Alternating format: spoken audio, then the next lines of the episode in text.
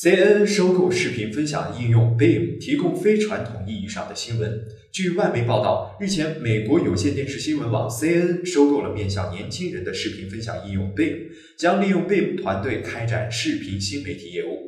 CNN 在完成收购后，将向 BIM 注资，并开创一个独立的媒体品牌，在 CNN 数字旗下运营。CNN 没有对外透露收购 BIM 的金额，不过 CNN 指出，未来将在 BIM 的基础上构建视频新媒体业务，主要受众群体为年轻一代，而新媒体的内容依旧是内斯特制作的报道和评论节目。这一新的媒体品牌将会在明年年中左右上线。